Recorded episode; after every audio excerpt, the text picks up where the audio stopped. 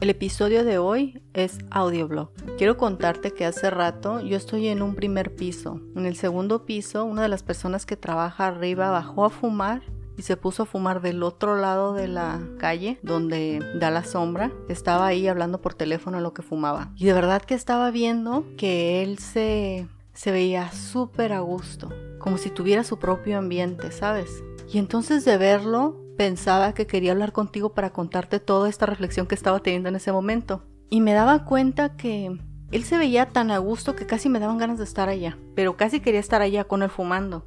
Ya no fumo. En, uno, en el episodio de la comida emocional, ahí te cuento que fumé y dejé de fumar, etc. Y eso me hizo acordarme de mis años de juventud, a mi joven adultez. Yo, o sea, yo me la pasaba, así como él se veía, así yo me la pasaba. Sí, fumando, ¿verdad? Pero me refiero a así, con mi propio ambiente, divertida, relajada, ya sabes, ¿no? Y me di cuenta que, aunque estaba muy divertida, era una vida muy, muy inmadura. Yo no sabía qué tan inmadura era. No te enteras hasta que ya eres adulto, hasta que tienes que comenzar a levantar tus consecuencias. Me la pasé tan bien que al final terminé perdiendo cinco años de mi vida. ¿Sabes? Pasando con mis amistades, cometiendo unos errores, tratando de reponer de mis propios errores, ver ahora qué era lo que quería en la vida y empezar a trabajar sobre ello. Al final todos maduramos de alguna forma, ¿no? A veces a golpe, a veces un poco paulatino, a veces no te das cuenta en dónde se te fueron los años y de repente ya eres un adulto responsable de un montón de cosas. Me di cuenta que aunque tenía ganas de irme para allá con él a conversar, realmente eso ya no tenía nada que ver conmigo. Seguramente si me hubiera ido para allá estaría pensando, ¿qué estoy haciendo aquí parada? Necesito terminar. Porque hay otras cosas que necesito hacer.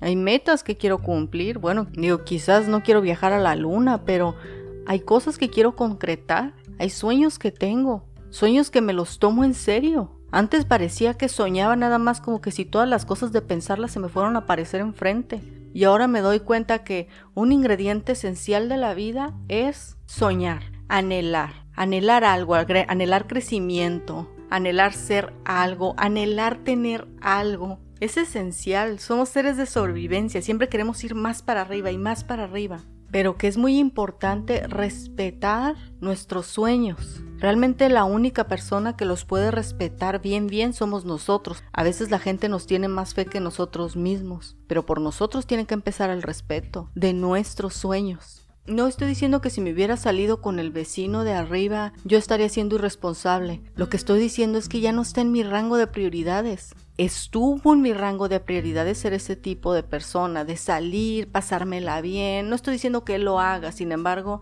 visualmente eso parecía. Estoy diciendo, bueno, ya lo hice, no me gustó para nada, para nada los resultados que me creo. A veces tenemos una idea de qué consecuencias podemos acarrear y nos atrevemos a hacer cosas creyendo que sabemos cuál es la consecuencia que nos puede ocurrir y a veces créeme la vida te sorprende. Las consecuencias de tus actos pueden ser lo que ni te imaginas. Ya me pasó, me pasó dos veces en mi vida. Creo que dos veces es demasiado para una persona. Sin embargo, lo que intento decirte es, Vi a mi vecino ahí enfrente y tenía ganas de salirme con él, pero me di cuenta que yo ya no era ese tipo de persona, que fui ese tipo de persona, que tuve consecuencias tremendas, que perdí mucho tiempo y que me di cuenta que ya no está en mis prioridades, que lo que está en mis prioridades es concretar los sueños que tengo, cualquier tipo de sueños. ¿Cuál es la vida que realmente soñaste para ti? ¿Un trabajo o poder abrazar a tus hijos y decirles que los amas sin ninguna restricción? ¿O a tus padres? ¿No es eso lo que soñaste? ¿Perdonar y sentirte libre, sentirte vivo? No es un carro, es encontrar realmente quién eres y comenzar a llevarlo a cabo.